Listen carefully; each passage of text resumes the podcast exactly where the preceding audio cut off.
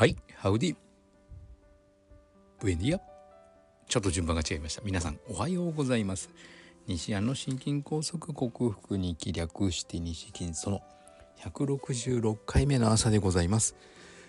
梅雨に入ったんですかね九州の方はもう入梅したみたいですけども群馬県今日の朝から昨日の夜からですね雨がしとしと降っております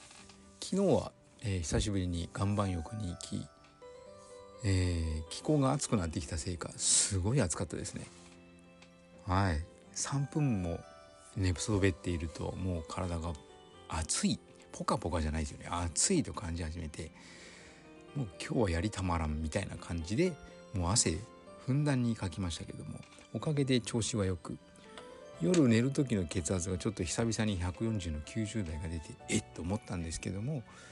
調子は悪くなくはい。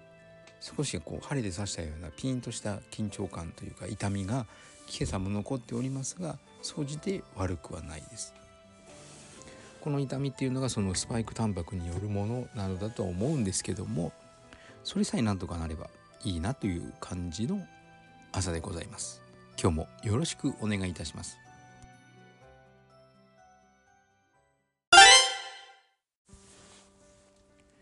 はい。改めましておはようございます。健康運動指導士、理学療法士、そして笑い療法士の西田隆です。え今日のテーマは、昨日に引き続き、糖質制限食を実践する上での知識、その2と題して、今日はタンパク質に少しついて、タンパク質について少し語りたいと思います。昨日お伝えしたように、糖質制限食はやっぱり制限から入るので、どうしても糖質を控えることに目が行きがちですが、特に女性は糖質を控えるとエネルギーの取得に大変困るので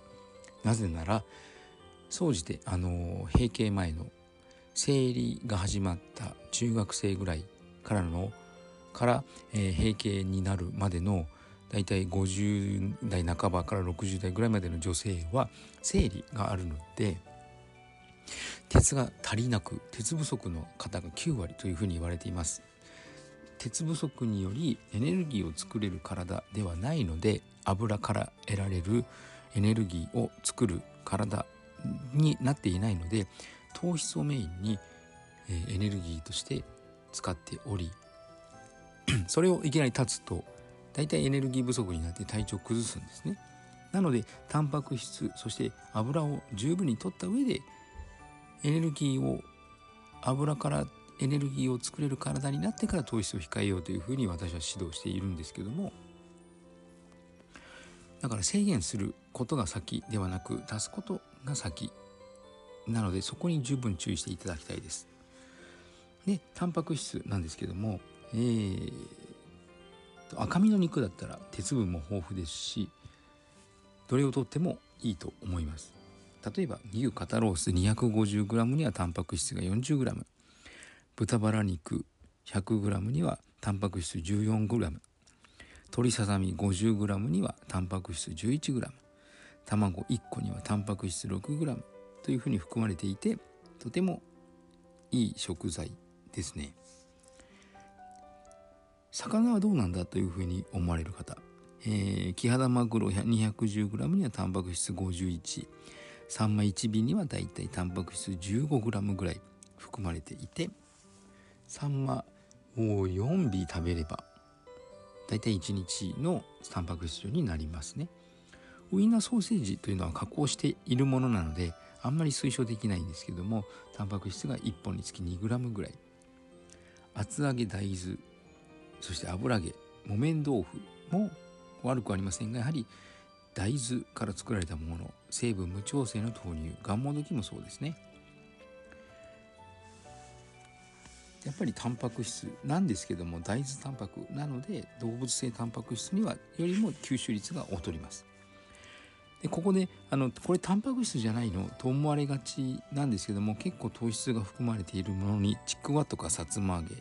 いわしつみれなどがありかまぼこもそうですね。これなぜならならつなぎとして片栗粉とか小麦粉が使われており結構糖質を含んでいます。注意したいところです。それとあとタンパク質なんだけども、えー、缶詰として売られているものサンマかば焼きサバ味噌煮そしてサンマのみりん干しこれらは砂糖が調味料として使われることが多いので気をつけたい食材ですね。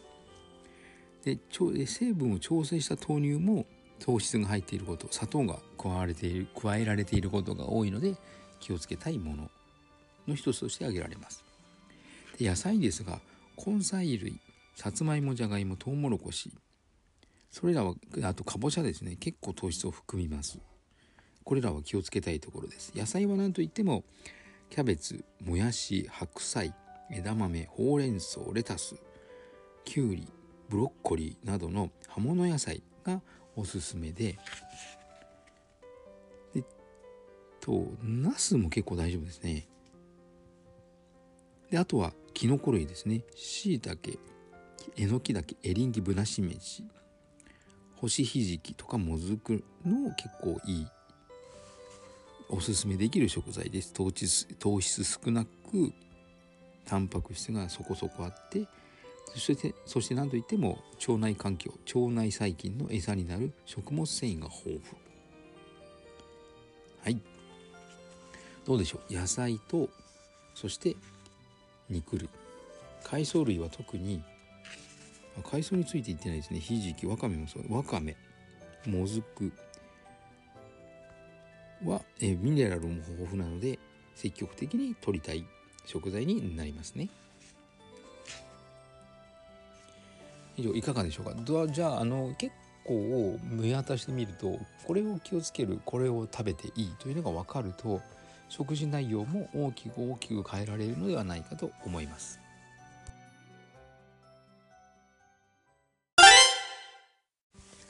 はい、お送りしてきました。日夜の心筋梗塞克服に気略して日銀は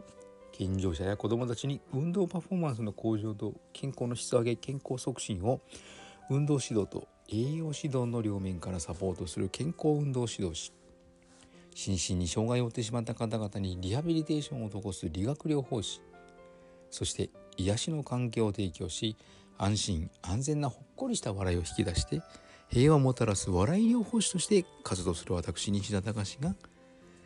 えー、コロナワクチン接種を5回とか4回とか5回とか6回とかたくさん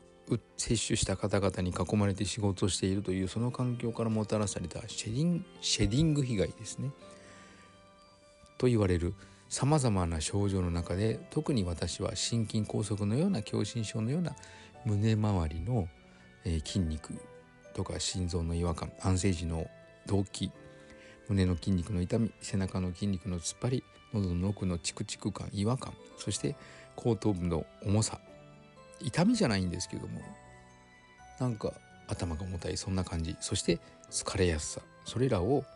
薬とか手術で何とかするのではなく医者の力に頼らずオーソモレキュラー分子整合栄養学というものを学び食べ物とサプリメントで必要十二分な栄養を補給して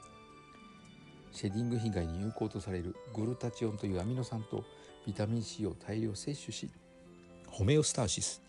生体向上性という生命が自分の命を自分で守ろうとするその力を正常化させて自己免疫力自己注力を最大限に引き出しこの病状を克服しようと実践しているその内容をお伝えしている音声ブログでございます。興味のある方は明日も聞いてくださるととても幸せでございます。さあ週の後半に入りました。今日は世間は俗に言う花金です。明日休みの方も多いのではないでしょうか。さあ今週も終わりに近づいております。皆さんも素敵な一日となりますように。西田隆でした。ではまた。